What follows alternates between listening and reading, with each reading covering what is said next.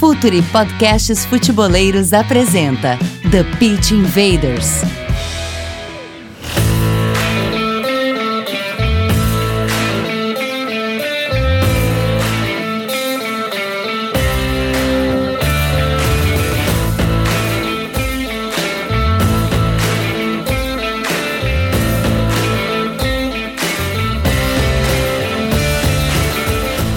Olá, futeboleiros! Olá, futeboleiras! Futuri Podcasts apresenta The Pit Invaders, episódio 160. Meu nome é Eduardo Dias e estamos no ar em mais uma invasão futeboleira. Oferecimento de OneXBet. Todos têm chance, use a sua. Aproveite e utilize o código Futuri para ganhar até 500 reais de bônus em aposta. Assine nossa plataforma de conteúdo exclusivo, Futuri Club. Acesse apoia.se barra Futuri conteúdo, comunidade e relacionamento e Futuri Pro, departamento de análise de desempenho e de mercado do Futuri, Scout, performance e análise. Futuri Pro, seu time ganha mais jogos e gasta menos dinheiro. Hora da conexão, será que tá aí? Myron Rodrigues, cara do Calcio Pizza, analista no Futuri Pro. Dali, Myron.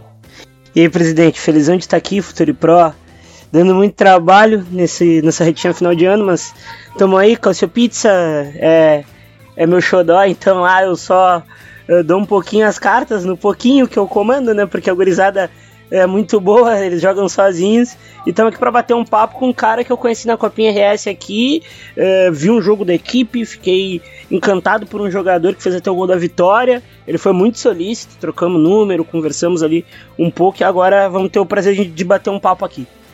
Beleza, aqui com a gente hoje, Leandro Zago, técnico de futebol da equipe de transição do Atlético Mineiro. Dali, Leandro, seja bem-vindo. Boa noite, Eduardo. Boa noite, Myron. É um grande prazer estar aqui com vocês, né? Eu acompanho vocês bastante pelo Twitter e conheci pessoalmente o Myron ali depois de, depois de um jogo na RS. E tenho certeza que a gente vai ter um papo muito legal aqui nessa, nesse, nesse podcast. Bora, Invaders! Vamos invadir a base!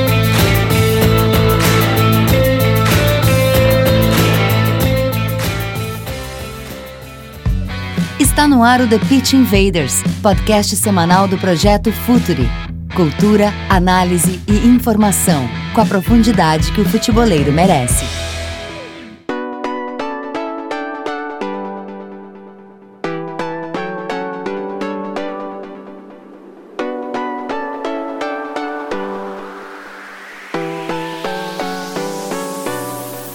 As ligas de desenvolvimento estão cada vez mais jovens. As equipes B, ou que se chamava de sub-23 dos clubes brasileiros, estão cada vez mais jovens. O mercado, principalmente o mercado premium, o mercado principal da Europa, vem no Brasil buscar cada vez mais jovens. As médias de idade vão diminuindo bastante. O mercado principal se reconfigurou e todo o resto foi atrás. Então, os jogadores hoje precisam estar prontos cada vez mais cedo para darem resultado dentro de campo. Também me parece, não sei se é uma impressão só minha, mas fica parecendo que de alguma maneira também os torcedores pedem cada vez mais por jogadores da base. Não sei se estão prontos, se os torcedores estão prontos para um desenvolvimento de um jogador no time principal e não uh, ao contrário do que se espera de jogadores caros e mais rodados que chegam já dando resultado. Mas enfim, é uma nova fotografia do mercado de futebol e a gente trouxe Leandro Zago aqui para tentar entender melhor tudo isso. Leandro, esse, essa é a tua impressão também? Tu tem notado essa, essa juventude uh, sendo exigida cada vez mais cedo? O mercado, os clubes profissionais, a torcida. É hora do jovem, Leandro? Bom, Eduardo, eu percebo que o mercado assim ele tem ficado muito dinâmico, né? Como tudo tem acontecido em virtude dos avanços tecnológicos e algumas, alguns fenômenos têm acontecido aí é, dentro do futebol, né? Que são consequência de várias questões do processo. É, o torcedor, essa necessidade de base, eu vejo muitas equipes, né, muitos torcedores pedindo isso, né, antes a gente via aí até 10 anos, 5 anos atrás, é, o torcedor pedindo ídolos e agora eles pedem muito ter jogadores da base talvez essa seja uma busca do torcedor em resgatar um pouco da identidade do clube. Como os clubes viraram aí umas, é, né, dentro desse mercado líquido, né? é, marcas que às vezes podem perder um pouco da sua essência, talvez o torcedor veja no atleta da base aquele que represente melhor a cultura do clube. E isso representa o torcedor em campo e eu, e eu, sinto que o torcedor busca muito isso quando ele, quer, quando ele vê a equipe dele. Então, acho que a base talvez seja a esperança do torcedor em ter isso representado. Em relação aos atletas jovens, eles realmente. É, nós temos aí, nós vemos o Neymar, que foi lançado com 18 anos, o Vinícius Júnior também lançado com 17, o Renier esse ano com 17. É, esses jogadores fora da curva já estão tendo desempenho para jogar na equipe profissional. E aí, se ele já, já tem um desempenho, ele vai terminar esse processo de formação jogando na equipe profissional. Isso, é, isso não tem volta. Né? Não tem como o clube segurar esse atleta nas categorias de base, sendo que é, existe um abismo entre, a, entre o sub-20 e o profissional em relação a, a, a, a, dinheiro, a ganhos, a espaço, mídia. Então, assim, todo negócio de futebol não vai permitir que ele fique no 20. Então, ele vai estar no profissional e vai terminar seu processo lá. Agora, nós temos que saber que esses são os caras fora da curva. A grande maioria dos jogadores são bons jogadores com potencial, mas eles precisam de um pouco mais de tempo para amadurecer. E aí essa, esse espaço né, que tem ganho as equipes sub-23, equipe B, equipe de transição, como a gente chama ali no, no, no, no, Atlético, porque é uma equipe que é alimentada pelo sub-20, por jogadores que estouram idade no sub-20. Né, a ideia não é ter contratações, é trazer esses jogadores que ainda precisam de mais seis meses, um ano para integrar o elenco principal com o mínimo de desempenho para aí continuar esse desenvolvimento. Então vai, vai criando esse processo, porque é, eu vejo que na equipe principal não é o lugar do jogador atingir desempenho de, de, de jogador profissional. Já tem que ter um mínimo desempenho e aí a partir daí se aprimorar. Não tem como, porque a, a, torcida não vai ter paciência, a imprensa não vai ter paciência. Isso é do futebol, o futebol é competitivo, é para se ganhar título, o objetivo das equipes. Não dá para a gente cobrar isso das equipes.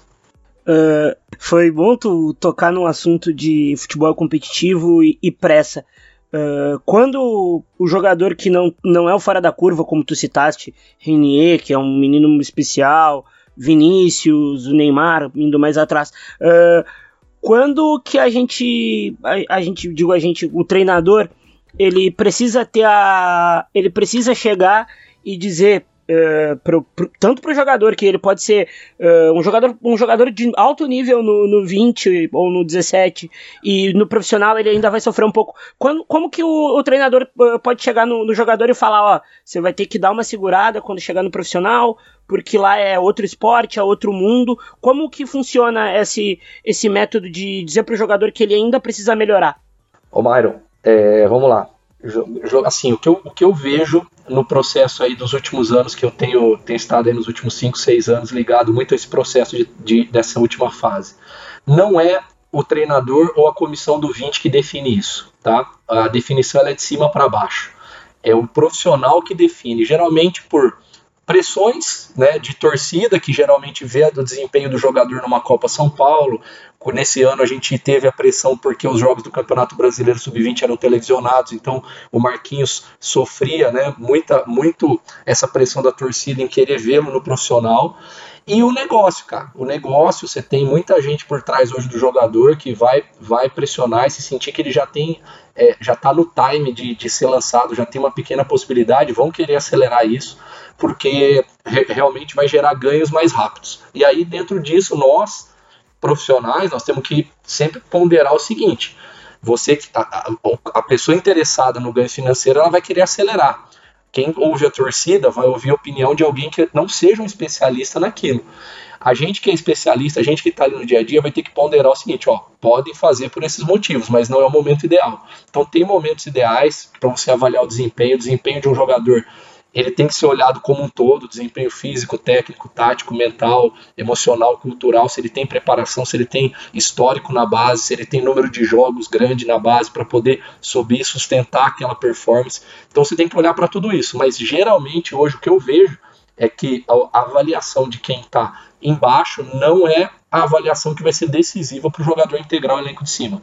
Leandro, de alguma maneira, ou melhor, como regra, tem se pensado muito em desenvolvimento do jogador uh, como uma forma de benefício econômico para o clube. É o, é, e, e, o, e o incrível disso tudo é que se vende um jogador jovem para se obter dinheiro para comprar o velho, né? É, é, um, é, uma característica do futebol brasileiro que é um ponto cego do, do mercado, porque não faz nenhum sentido nisso. Mas tu entende que na base existe uma preparação do jogador já voltado para o mercado da venda, ou tu entende que a, a base hoje no Brasil ela, ela é muito identificar o talento para jogar no futebol brasileiro, para jogar no time, no time A, no time principal, e a partir de lá, então, se observa a possibilidade ou não dele ir adiante no mercado europeu ou mesmo dentro do mercado doméstico. Essa, essa preocupação do jogador ser um produto para o mercado é uma questão que vem da base ou é uma preocupação que só chega no, no time principal? Bom, primeiro que você tocou num ponto aí que para mim ele é, ele, é, ele tem uma lógica burra, né, Eduardo? Que é essa daí mesmo que você falou. Você abre mão de atletas, às vezes com um baita histórico de seleções de base, por um valor talvez 30, 20, 30% do que ele poderia valer se ele tivesse um ano, dois de, de jogo dentro da sua equipe principal, com um desempenho muitas vezes no mínimo igual a alguns jogadores que são ali reservas da sua equipe. Você abre mão dele para poder pagar no seu elenco um jogador de 28 anos, né, ou de 30 anos, ou 33 anos, que ganha 500, 600 mil por mês, você faz um contrato de 3 anos e aí quando você vai ver, você pagou aquele menino. Então, assim, essa lógica do mercado, assim, é, é, é, ela é uma lógica que assim ela não faz nenhum sentido, né? E isso acaba muitas vezes afundando os clubes, né? E aí entra naquilo que eu falei sobre identidade, que talvez o jogador de base desse muito mais identidade. Sobre essa preparação, eu não consigo é, enxergar que há uma intenção por trás. Não há uma intenção no sentido de falar estamos formando para vender, estamos formando para jogar na equipe é, nossa principal eu vejo que as pessoas buscam desenvolver os jogadores.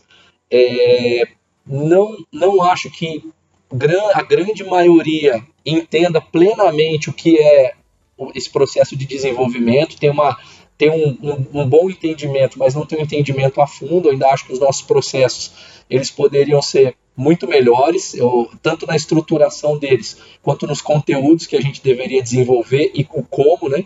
Sabendo que a gente está formando um atleta de alto rendimento, então tem que ser um treinamento de campo de alto rendimento, tem que ser nutrição de alto rendimento, psicologia de alto rendimento, pedagogia de alto rendimento, e aí muda tudo, é diferente de só pedagogia, só nutrição, só, só treino. Então, o que eu vejo é que você tem grandes profissionais, bons profissionais que estão aí nos clubes, mas que os processos ainda não potencializam os jogadores, porque esses profissionais ainda são ilhas, eles melhoram um pouco os jogadores, daqui a pouco o jogador vai na mão de alguém que não desenvolve ele mais, ele passa um ano ali, dois, meio que se desenvolvendo por si só, daqui a pouco ele pega um outro bom profissional, é, daqui a pouco o clube tem uma lacuna no departamento de psicologia, e você vai ver que tem um histórico ali na formação que fica evidente lá na ponta, que são jogadores que não têm um, um, um bom entendimento sobre esse aspecto, e hoje isso é fundamental. Então, assim, ainda acho que é uma coisa um pouco nebulosa que a gente tem na base, não é algo que está muito definido. Uh, Zagua, uh, indo mais para o campo e falando mais de, de, atletas, assim, o jogador brasileiro, ele é mais, como é que a gente pode dizer, ele é um pouco mais anárquico, né, ele não é muito afeito ao jogo de posição. Uh, como faz para formar ele para a Europa e ter que explicar para ele que ele vai poder, eh, quando enquanto não tiver a bola, jogar só naquele espacinho de campo, sem complicar muito a cabeça do menino de, sei lá, de 15, 16 anos, lá no 17, por exemplo. Eu tenho escrito, Mário, algumas coisas sobre isso, né? É, e eu sei que tem mais gente falando sobre isso. Nós temos que entender qual que é o histórico, qual que é a natureza do nosso jogador, né? É, eu também tenho dúvida Mairo, se na Europa tantas equipes jogam o jogo de posição, tá? Eu tenho dúvida, até hoje eu tava, eu tô lendo aquele livro na escola europeia, né? E aí tem uma passagem do, é, eu tô, eu fiz uma, eu fiz uma, uma compra aí de férias, eu já tô no meu terceiro livro aí, esse daí é o terceiro, então tô aí na curtindo alguns livros, muito bom livro. E aí fala uma citação do livro do Guardiola, do Guardiola Confidencial, que ele fala né, sobre isso. Ah, aqui na Europa, quem joga o jogo de posição, além do, do Bayern, acho que ele tá, estava no Bayern, sou eu, o Paco Remes do, do, do Raio Valecano, e ele fala mais um, né? que jogam na pura essência do jogo de posição. Eu, eu entendo o seguinte: a gente tem que tomar muito cuidado, porque eu vejo que a gente está criando alguns modelos, é, nós estamos criando alguns modelos do que isso é bom, isso não é bom. E na verdade, eu sempre penso que futebol bem jogado é aquele jogado com excelência, independente de qual modelo do que você quer seguir do seu trabalho, né? Então, por exemplo, eu não acho que o jogo de posição seja um padrão excelente ou aquilo que a gente tem que ensinar para o nosso jogador. Eu acho que o jogador também pode dominar alguns elementos do jogo de posição, mas é, há várias formas de explorar o jogo que não sejam só o jogo de posição. Nós podemos pensar em por exemplo, construir uma ideia de jogo em cima do que o Júlio Garganta falou dos níveis de relação. Eu bola, eu bola alvo, eu bola adversários, eu bola colegas adversários. É uma forma de eu construir uma ideia de jogo e ensinar o jogador a estruturar o espaço, a tomar decisões a partir disso. É... Obviamente, o jogador brasileiro, como você falou, não é um tipo de jogo que se adapta muito a ele. É, nós temos tido é, algumas coisas assim, por exemplo, as equipes nossas hoje jogam sempre com, com atacantes abertos, né? A gente recuperou um pouco isso, mas com característica diferente daquelas que jogavam nos anos 80, né? Os pontas, né, antigos, anos 70, 80. São diferentes. Lá eles jogavam com o pé dominante por fora, a ideia era ir para um contra um para fora, para criar muitas vezes cruzamentos. Hoje a ideia é ter o pé invertido, justamente porque eles buscam essas movimentações de fora para dentro, para o jogador vir entre linha, criar espaço no corredor, jogar ali no meio espaço. Então, assim, são conceitos que para mim o jogador ele tem que dominar, entender, não necessariamente é, do ponto de vista declarativo, tá? Se for declarativo, melhor. Se ele souber falar sobre isso, melhor ainda. Mas para mim, nós temos que ensinar o jogador a estruturar espaço, nós temos que ensinar o jogador a usar a ambidestria de forma, de forma funcional, prática no jogo, né? A orientação corporal. Ele tem que ter algumas entendimento de qual é a vantagem de pressionar o pós-perda, é, qual, é, qual é quando não pressionar no pós-perda pode ser vantajoso. Então eu penso numa, numa forma mais de construir com ele o conhecimento sobre o jogo, mas deixar com que todas as possibilidades do jogo estejam apresentadas e que eu vá mostrando. Nessa situação isso é vantajoso, nessa situação isso é vantajoso, ao invés de partir de um desenho de um, de um jogo de posição, né? Que há 10 anos atrás a gente não falava disso, né? E, e nem por isso não se tinha equipes esteticamente muito belas jogando.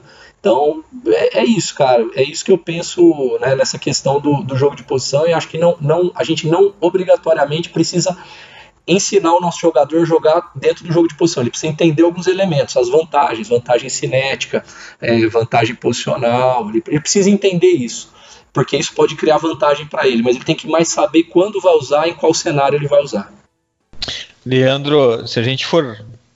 Até, até na, tua, na, na tua na tua resposta anterior citasse alguma, alguma das questões que são, são falhas de produção do atleta da base, comum a todos os times, não é, um, não é uma questão de um clube ou de outro, é sistêmica no Brasil, a questão do desenvolvimento mental. Uh, outro aspecto que, a, a, a, é, que é uma questão uh, mundial, que são o aproveitamento mais de jovens do, do, do, primeiro semestre em detrimento dos jovens do segundo semestre, tem muito mais jogadores de janeiro do que dezembro.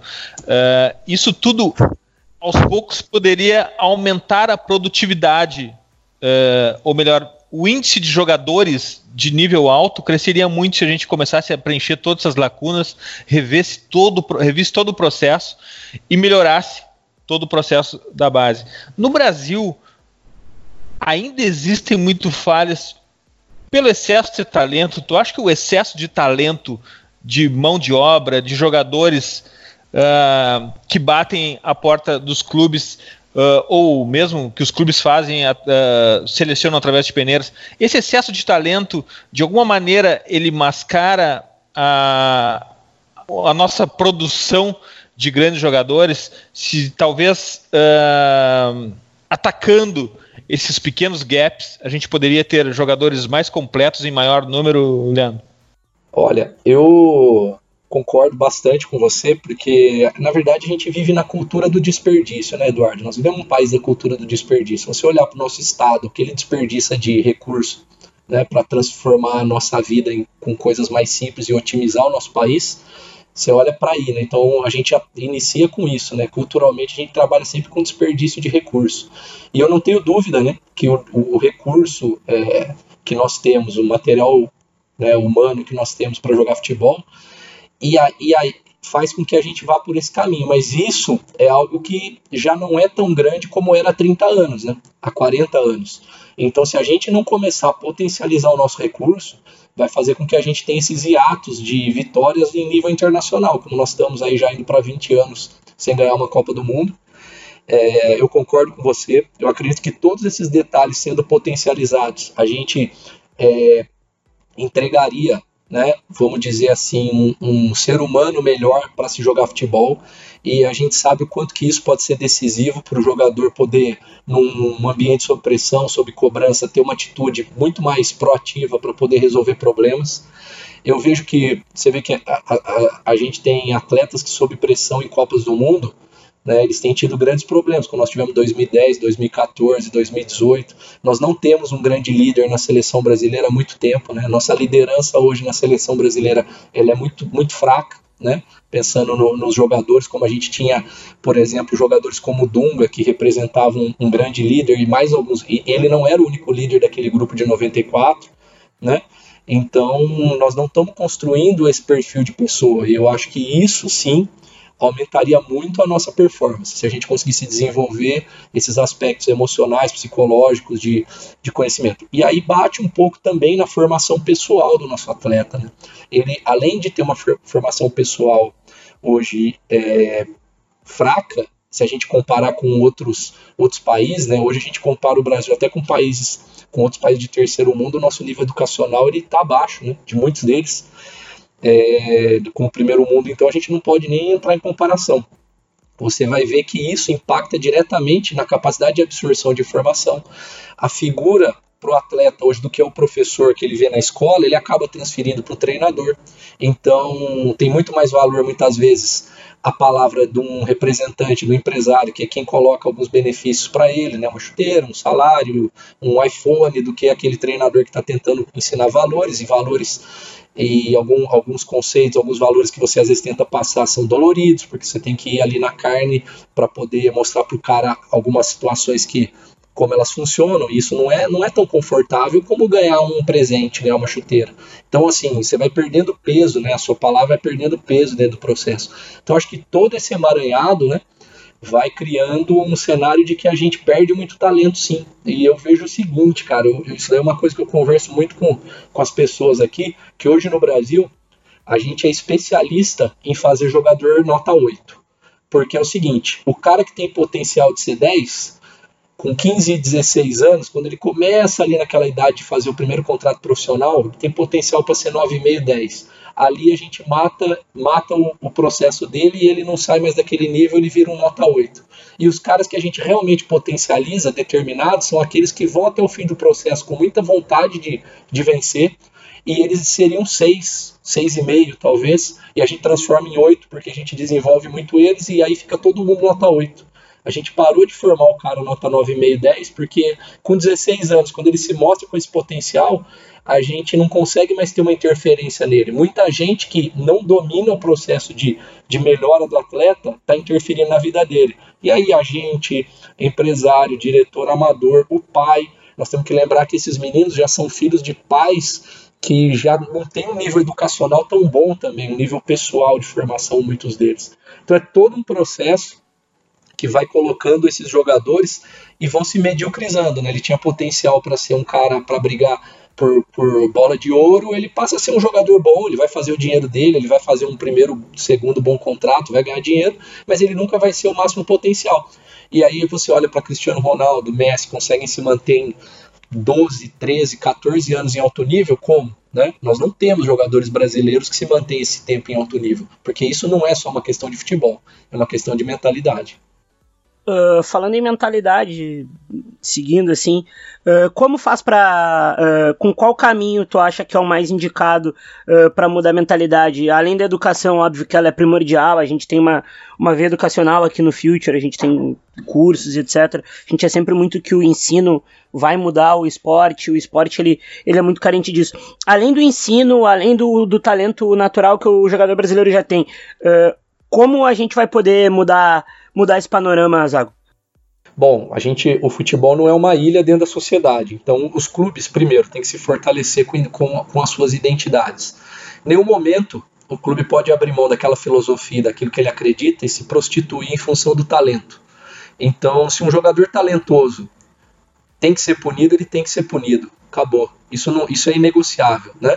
Isso não, isso não significa que ele vá ser mandado embora, óbvio que eu não estou falando de nada grave, mas ele tem que ser punido, duramente punido, tem que servir de exemplo, e ele tem que entender que ele tem que se enquadrar dentro de uma filosofia de um clube, de uma identidade. Por quê? Porque na verdade aquilo vai contribuir com o crescimento dele. Não é uma questão de rigidez, é uma questão dele entender que regras têm que ser cumpridas, né? Nós temos hoje um grande exemplo, né, que o nosso talvez jogador com maior potencial, ele tem grande dificuldade de entender que regras têm que ser cumpridas em alguns momentos. A vida em, em sociedade ela implica que, que eu preciso ter limites e regras para conviver bem, para poder viver em grupo, para ter resultados coletivos. Né? Eu não consigo fazer tudo o que eu quero na hora que eu quero, porque eu tenho outros interesses sempre em choque com o meu.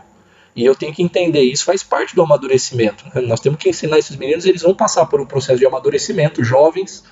Nós não vamos fazer nenhum deles com 17 anos ter a cabeça de alguém de 50, mas ele não pode, com 17 anos, ter a cabeça de um menino de 17 anos que não queira ser um jogador de alto nível. Então ele tem que entender que ele, ele tem algo diferente para oferecer, mas para ele oferecer, ele precisa também é, se submeter a, um ambiente que vá mostrar para ele que conviver em sociedade é entendimento de regras. E aí você vai criando, Myron, uma mentalidade de trabalho em equipe, né? de, é, que vai se transferir para dentro do campo. Isso passa por uma metodologia que vislumbre, óbvio, é, um, jogo, um jogo que parta do individual para o coletivo, que ele consiga é, ter a identidade dele individual representada dentro de campo, que ele tenha liberdade para tomar as decisões dele, mas que ele trabalhe sempre é, voltado para potencializar aquela equipe qual ele joga, ter prazer nisso, né? é, que é uma coisa que hoje nós temos que ficar muito atento. O nosso mercado hoje ele potencializa o indivíduo, né? A gente fala muito hoje sobre quem vai ser o melhor do mundo, né? Quem vai ganhar a bola de ouro, quem vai, quando na verdade é um futebol um jogo coletivo. Isso atrapalha muito, né? O ambiente. Quando a gente deveria valorizar trabalho em equipe, trabalho coletivo. É, então tudo isso é, para a gente poder construir uma ideia, uma, uma ideia mais sólida de mentalidade. Agora, lembrando, o futebol não é uma ilha, né? Ele está dentro de uma sociedade, os valores que o menino vive, é, 14 horas que ele está acordado, é, fora de um clube, ou 10 horas que ele esteja fora do clube acordado, não, talvez vão ser mais fortes do que aquelas 5, 6 horas que ele passou dentro do clube, né? Então também nós temos que tomar cuidado que às vezes não é uma falha do clube, é, é algo que o clube às, vezes ele vai ser mais fraco do que, a, do que o que ele, o menino recebe fora, fora de lá.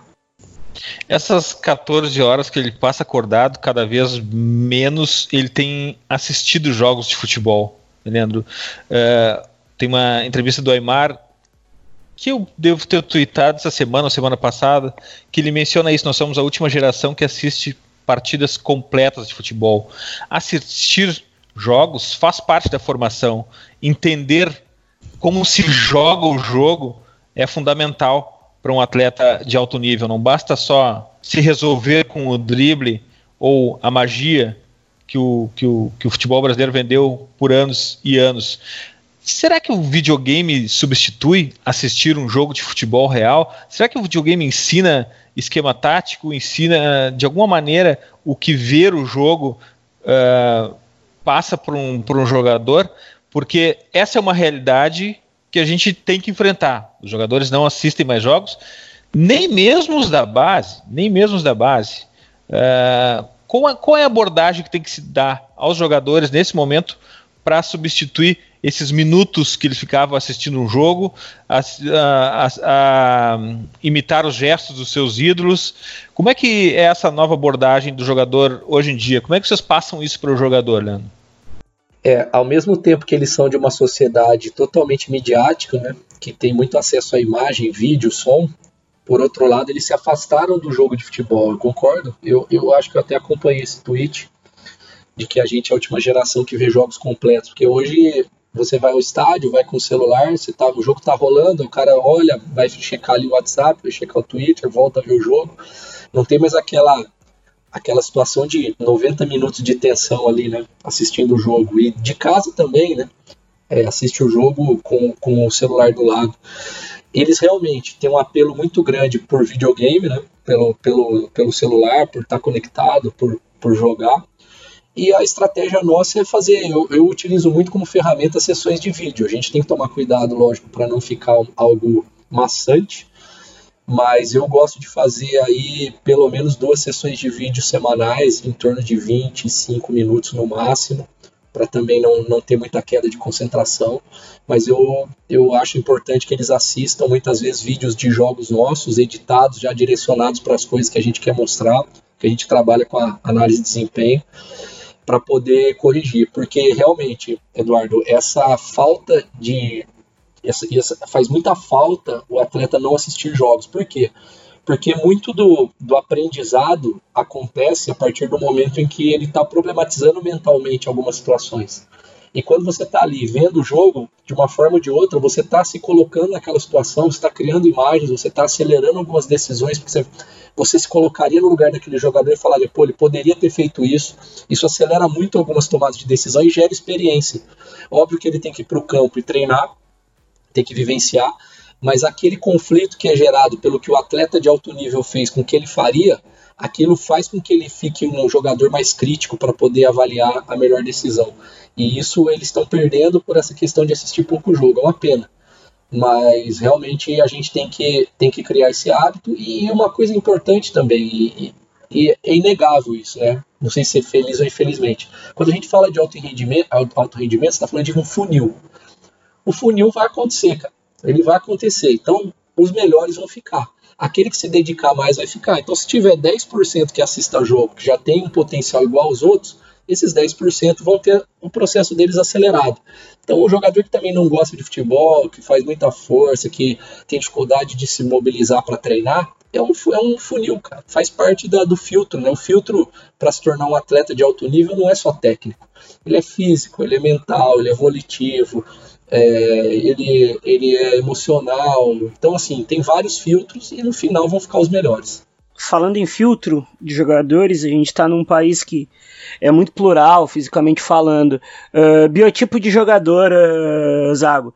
Aí no, no clube, ou tu como treinador, tu tem alguns preferidos, ou tu, ou tu prefere montar o time de acordo com uh, cada biotipo em alguma posição? Eu não, eu não tenho ainda, Myron, uma possibilidade de montar um time de acordo com o biotipo que eu acho ideal. Até porque eu ainda é, tenho alguns questionamentos quanto a isso para os bons jogadores. Você tem o cara fora da curva, que a gente já falou, que ainda ele pode ser o Messi, ele pode ter a altura do Messi, ele pode ter a compreensão física do Messi, a estrutura do Messi e vai ser o Messi, né? Mas em geral, pensando aí num, num nível de corte aí dos jogadores bons, medianos e bons, existem, existem algumas coisas que são hoje fundamentais né, para o jogador jogar. Por exemplo, eu estava vendo hoje o time do Liverpool. E aí você tem lá o Shaqiri, né, que jogou hoje na equipe do Liverpool. Você vai, a gente conversou, você vai assistir.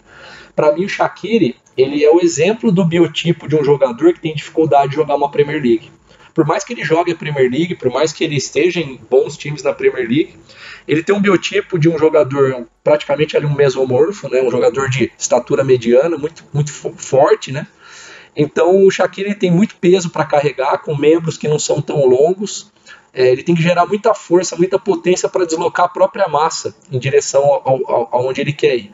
Isso faz com que, durante o jogo, um jogador desse, primeiro, ele precisa ter muita potência motora para poder ter, fazer as ações na velocidade que o jogo exige. Aí você já vê que ele é um cara que nos duelos ele sofre muito. Ele tem dificuldade com os duelos aéreos, porque né, a força de salto também fica piorada quando o jogador tem essa, essa relação física, né, entre potência, altura e estrutura, né, é, corporal. E ele é um jogador que, se você fizer um jogo como o Klopp propõe, né, até assim, uma coisa que eu me, me, me questiono o que, o Shaqiri faz no livro, do jeito que o Klopp propõe um jogo de transições, de pressão pós-perda, de, né, de, de, muita, muita. viver o jogo com muita intensidade, ele é um jogador que quando dá 15, 20 do segundo tempo, ele, ele precisa ser substituído, porque ele gasta muita energia para se deslocar. E aí você olha, por exemplo, o Mané. Não estou falando de um cara alto, mas ele é um cara já com um perfil muito mais longilíneo, um cara de, de potência é um cara muito veloz, membros leves, que, que gasta pouca energia para se deslocar. Então, quando a gente fala em jogadores que não são aqueles gênios que conseguem superar com a sua genialidade as questões físicas, como foi o Maradona, que era um cara até parecido com o Shaqiri, mas né, com, uma, com um poder de, de soluções muito, muito maior, muito especial. Quando você olha para os bons jogadores, e são os grandes jogadores, é, acho que se faz necessário que você olhe para o perfil. E acho que o perfil hoje é esse: é um jogador que tenha muita eficiência motora, que a relação entre a potência, velocidade e peso corporal seja muito, muito boa, para ele poder se deslocar sem gastar energia, para ele poder saltar e ter eficiência no salto. Vocês devem ter visto o gol do Cristiano Ronaldo hoje, que ele fez o salto dele né, sobre o jogador. Aquilo ali é de um cara potente e leve, porque ele consegue deslocar a massa dele numa altura absurda para poder cabecear um jogador pesado não subiria tanto, porque ele seria vencido pelo próprio peso. Então tudo isso é fundamental para você poder olhar para o perfil, né? físico do jogador. E quando a gente começa a falar em jeito de jogar, a gente começa a discutir, a gente falou do jogo de posição, a gente tem falado muito sobre jogar, jogar de maneira impositiva, ser ofensivo. Até ontem escrevi isso um pouco sobre isso no Twitter é, você tem que pensar em perfil. Você não pode ter, por exemplo, o que, o que faz hoje o Flamengo jogar como ele joga no Brasil, né? É, em nível internacional ele tem dificuldade. Você pode ver, teve dificuldade contra o River, teve dificuldade ontem, vai ter dificuldade contra o Liverpool. Mas em nível nacional, o que faz o Flamengo hoje ter sucesso é que o goleiro e a linha de quatro, você tem dos cinco, quatro caras com experiência na Europa. E todos os cinco tem, aí tirando o Diego Alves, que faz até boas coberturas, a linha de quatro, todos jogadores com boa velocidade e bom entendimento para poder proteger espaço nas costas. Se eu não tiver esse entendimento, que eu preciso ter esse perfil, não tem como eu construir um jogo como o do Flamengo. Né, que a minha linha de defesa toda hora tem 30, 35, 40 metros nas costas para proteger. Então, são questões que você tem que avaliar para poder chegar num, num, num consenso de como eu devo jogar, como eu potencializo esse grupo, qual a melhor forma de jogar. Então são detalhes que a gente tem que estar sempre atento. É, a linha de defesa subiu e o zagueiro da sobra sumiu, né? Então a orientação corporal é que faz esse trabalho de fazer a cobertura de uma linha tão alta. Mas Leandro, olha só, uh, o caos sempre esteve na na base do futebol brasileiro, e eu não estou falando nem do caos estrutural, que eu estou falando do caos como jogo de rua, terreno irregular, maiores e menores jogando um contra o outro, uh, goleiras pequenas, traves pequenas.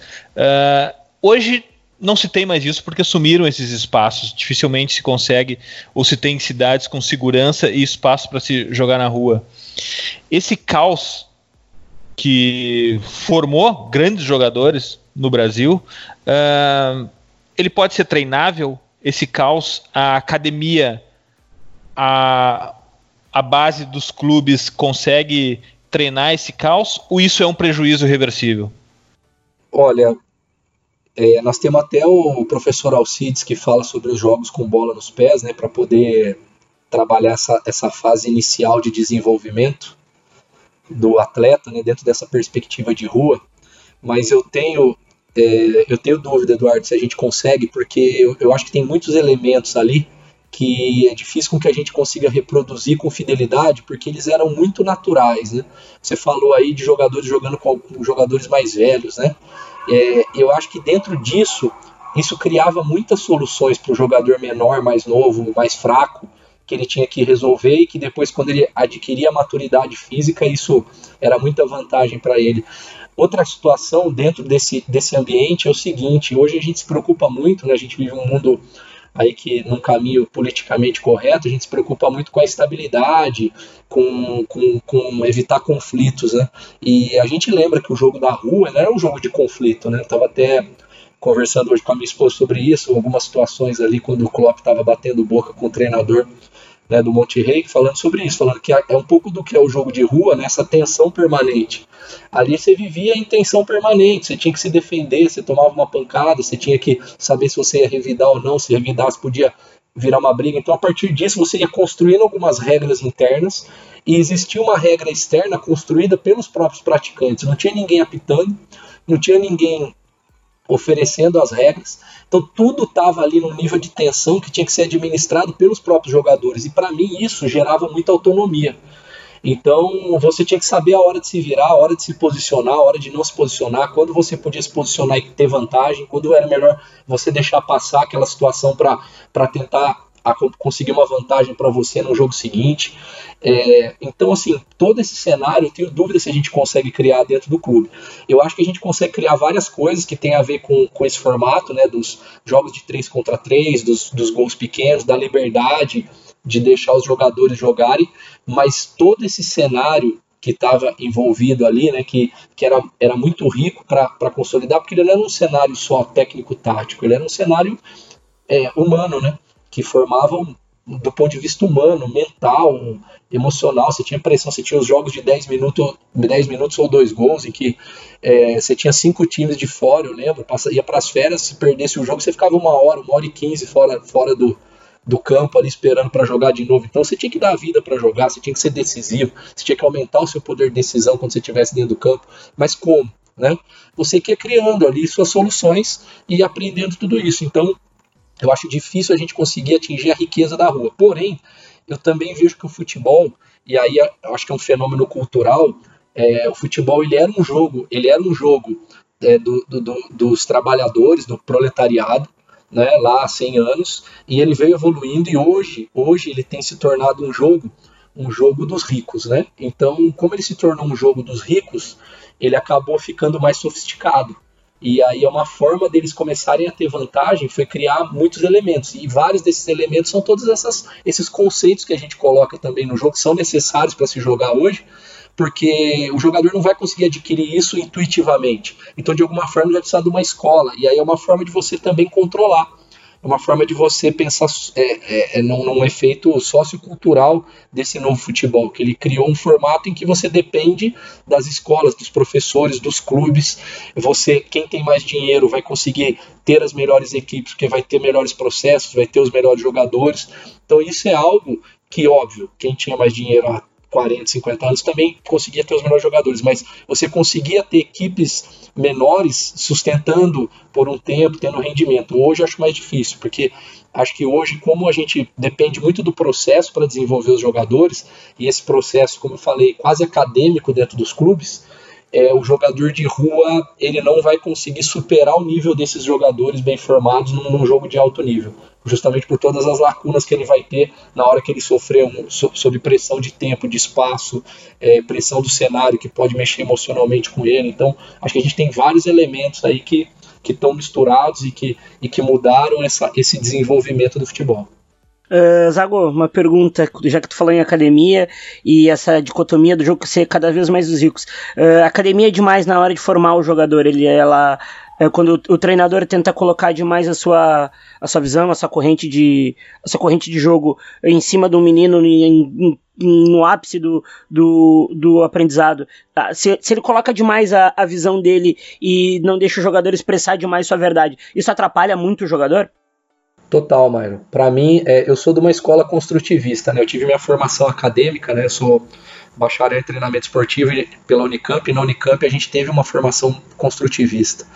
E para mim, não existe eu é, passar, é, eu vomitar verdades para os meus jogadores. Isso para mim não existe. Eu parto sempre do nível de conhecimento que eles têm sobre o jogo. Eu faço questão de que eles tenham a identidade deles preservada dentro do jogo para que eles se manifestem. Eu não consigo imaginar né? Nós podemos fazer com a gente esse exercício. Você tendo o pleno desempenho daquilo que você gosta de fazer, se você não for você na sua total existência naquilo que você está fazendo naquele momento. Então, para mim, a identidade é fundamental e a partir do nível que o jogador apresenta de cada conteúdo, eu vou debatendo, eu vou apresentando, eu vou discutindo com ele coisas que podem é, é, é melhorar aquela solução dele, que podem enriquecer. Falar, olha, você tomou essa decisão nesse, nesse cenário. Será que se, nesse outro cenário, o que, que pode ser melhor? Né? O que, que você pode fazer nisso? Óbvio que é, é um processo construído. A gente recebe jogadores que estão muito acostumados a ouvir, ouvir, ouvir. Eu desenvolvo muito que os jogadores falem, que os jogadores pensem, que os jogadores conversem nas conversas iniciais de treino, nas sessões de vídeo, né, de, de, é, nos momentos em que isso é pertinente, no, no, nas sessões sobre os adversários. Eu gosto muito que às, às, vezes os jogadores comecem a discutir algumas questões, justamente porque eu quero, para mim, o aprendizado ele vai acontecer com isso, com essa vivência, com essa troca eu direciono, lógico, eu preciso direcionar para as coisas irem na, na, no caminho daquilo, não daquilo que eu quero que aconteça, mas no caminho do crescimento. Eles precisam terminar a sessão melhores em vários aspectos do que eles iniciaram. Mas, para mim, a gente tem que é, melhorar melhorar os jogadores, olhar para ele e falar qual é a natureza desse jogador. Ah, esse jogador ele tem essa e essa, essa característica de jogo. Legal. O que, que, ele pode melhorar em relação à natureza de jogo dele? O que, que eu posso oferecer de ferramenta que ele não vai, ele vai continuar sendo ele melhor, a melhor versão dele mesmo. Né? Vamos, vamos trabalhar para ser a melhor versão dele mesmo, aonde a gente pode chegar. Então é isso, e eu concordo com você. Se você cercear o jogador, é, a gente sabe, cara, se você for cerceado no seu pensamento, em pouco tempo você está desmotivado, você não quer mais estar naquele ambiente, você está fazendo as coisas de uma maneira automática. E o futebol ele tem que ser uma expressão humana, uma expressão criativa, e isso só vai acontecer se o cara se vê representado ali dentro do campo por tudo aquilo que está sendo construído pelo trabalho. Leandro, vamos fazer um exercício de imaginação? De imaginação não, porque tu já deve estar trabalhando nisso com certeza. Quem é o jogador da próxima década? Quais são os skills, quais são as habilidades que esse jogador vai ter que ter para chegar no nível alto, no nível de grande mercado uh, europeu, em um médio e longo prazo? Qual é o jogador, quais são as habilidades, as necessidades que o mercado vai procurar no próximo jogador de futebol? Bom, é, ainda, ainda a gente está no. Tá, né, ainda é um caminho, mas para mim, o jogador, o jogador que vai, que é o jogador aí da, da, da, da, próxima década, como você falou, ele vai ter que ser um jogador que ele domine espaço o tempo todo, com e sem bola. Ele tenha, ele tenha uma, é, ele seja ambidestro para jogar. Ele não tenha uma, um lado dominante que ele possa falar, oh, eu jogo com esse pé ou com esse pé. Óbvio que ele vai ter ações que ele prefira fazer com o pé, por exemplo, algumas finalizações de de, de média, de, de, de longa distância, escanteio, tudo bem, mas eu digo para algumas ações, né? Algumas ações ele, ele vai ter que ter um domínio da, da ambidestria assim, muito grande, porque ele vai jogar sempre sob pressão. É, ele vai ter que ser veloz, o jogo está caminhando sempre para aumentar a velocidade, e aí eu entendo uma relação entre velocidade e pausa que existe no futebol. O futebol não é um jogo de aumentar a velocidade puramente, mas a, a, velocidade ela é algo que vai ser fundamental para as ações decisivas em vários momentos. A pausa no jogo faz parte, mas a gente precisa entender que a, as ações decisivas muitas vezes acontecem e necessitam de, de velocidade. Ele vai ter que ter um domínio técnico do jogo muito grande, então além da ambidestria, para mim, é inadmissível que jogadores de alto nível não não cabeceiem bem, não que não tenham domínios orientados muito bons, não tenham um grande controle sobre todas essas ações na relação com bola. Já falei dos espaços e eu, eu acredito que seja mais um jogador voltado para entendimento de função e faixa de campo do que jogador voltado para posição. É, isso não tem a ver com a questão dos especialistas ou polivalentes, tem a ver com o domínio dos espaços, né? Como eu falei. Então, para mim, basicamente vai ser isso, o, o que o jogador vai ter que vai ter que dominar para jogar na próxima década. Mas a gente já tem alguns jogadores, já tem alguns trabalhos indo muito nessa direção. Que orgulho, não só meu, tenho certeza que do Myron também, de todo o time Future, poder entregar um conteúdo com essa profundidade, falando de futebol a fundo, falando de futebol de maneira séria.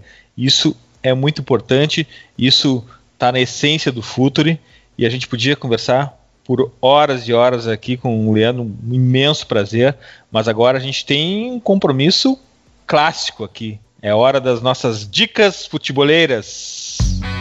The Pitch Invaders apresenta Dicas Futeboleiras.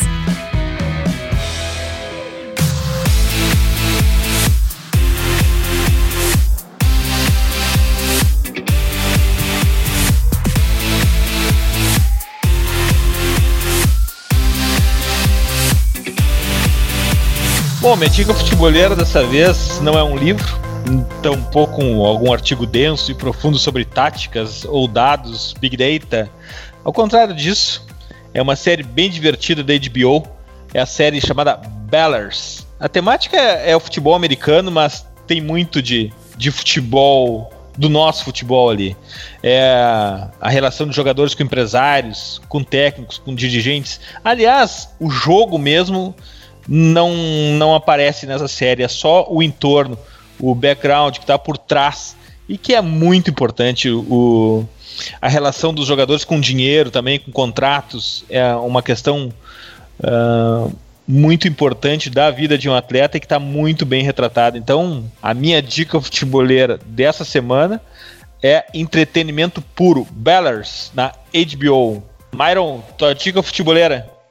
Já agradecer ao Zago pelo papo, foi engrandecedor sair daqui com outras visões de outros assuntos que eu tinha. A minha dica futeboleira são duas, presidente. Posso, né? Claro, por favor. Minhas dicas são: a primeira é um texto do Igor, Igor Santos, um grande analista, falando sobre Takayuki Minamino, a sensação do Red Bull Leipzig e, e como ele vai encaixar no, no Liverpool. E a outra é um texto meu falando sobre o Independente Del Vale, como eles trabalham a categoria de base, como eles uh, tentam formar o jogador, como o clube chegou nesse nível formativo de hoje. E esse é o, é, essa é uma dica minha para todo futeboleiro aí que, que tá com a gente. É agradecer esse 2020 que foi fantástico com a gente. Foi muito da hora. Agradecer ao Leandro pelo, pela aceitação do convite. Agradecer também a ti, presidente. Valeu, viu? Não, mas não acabou o ano ainda, mano. Não, sim, mas eu já tô já agradecendo já. Leandro, Zago, tua dica futeboleira, meu amigo. Bom, é, a minha dica são dois livros que, para mim, todo mundo que pretende ser treinador tem que ler, porque são livros que vão é, mudar muito a sua forma de enxergar o futebol. É, o primeiro livro é Outliers, do Malcolm Gladwell, né, é o Fora de Série, né, na tradução em, em português. E o outro livro é Mindset, da Carol Dweck, que também é um livro importante para a gente entender o processo de aprendizado e que às vezes a gente bate muito em algumas coisas com o atleta e na verdade é só uma mudança de perspectiva que ele precisa ter. Eu não sei se eu já posso agradecer, mas de qualquer forma eu queria dizer que é, foi muito boa participar da entrevista com vocês, Eduardo, Myron, muito obrigado, um prazer estar com vocês. Acho que o conteúdo que vocês produzem é de excelente qualidade e eu estou sempre à disposição. Passa muito rápido, né, quando o papo é bom e ele só foi bom porque vocês fazem perguntas que a gente pode explorar, né, que são importantes porque a gente consegue explorar totalmente e a fundo, e a gente sabe que pode falar a fundo porque a gente está falando com gente inteligente, né? A gente está falando com vocês, está falando para gente inteligente que vai acessar. Então, de qualquer forma, eu queria agradecer muito, um grande prazer estar com vocês, fico à disposição e gostaria de convidar as pessoas para quando quiser aí, tá no Twitter também, eu tô ali, Leandro Zago, eu às vezes coloco uma dessas, algumas dessas reflexões ali, que hoje é o, é o local que eu vejo bom para a gente poder, às vezes, colocar para fora alguma coisa que está incomodando a gente, que a gente precisa falar sobre isso. Demais. Eu queria acrescentar que eu sou fã também de Malcolm Gladwell. Todos os livros dele tem alguma coisa de futebol ali. Davi Golias também. Uh, sempre ele traz, ele tem uma relação com o esporte, não necessariamente com o futebol, tem uma relação com o esporte. O livro Fora de Série é Fora de Série, é um livro fantástico que traz muitas reflexões sobre as circunstâncias que levam as pessoas a serem fora, fora da curva. Não basta necessariamente ser o melhor, tem algumas circunstâncias em volta. Sempre, Leandro, foi um, uma conversa sensacional um episódio que já vai virar clássico, ele já nasce clássico, porque a gente falou sobre temas aqui que são atemporais e valeu a reflexão. Muito obrigado por ter vindo. Muito obrigado por participar do nosso time do Pense o Jogo. Tu é o Invader e volte sempre. Portas sempre, abertas, sempre abertas para ti, amigo. Tá legal. Eu que agradeço. É um grande prazer estar com vocês. Um grande abraço a todos que vão, vão curtir. E parabéns pela iniciativa, pelo trabalho que vocês vêm desenvolvendo, que é fundamental para o crescimento do esporte. Invaders, graças por estarmos juntos em mais este TPI. Nos encontramos a qualquer hora com a força de OneXBet, o site de apostas oficial dos Invaders. Todos têm chance, use a sua. Aproveite e ative o código FUTURI para ganhar até 500 reais de bônus em aposta. Futeboleiras, futeboleiros, nós somos o Futuri e temos um convite para vocês. Pense o jogo. Abraço e até a próxima invasão, The Pit Invaders.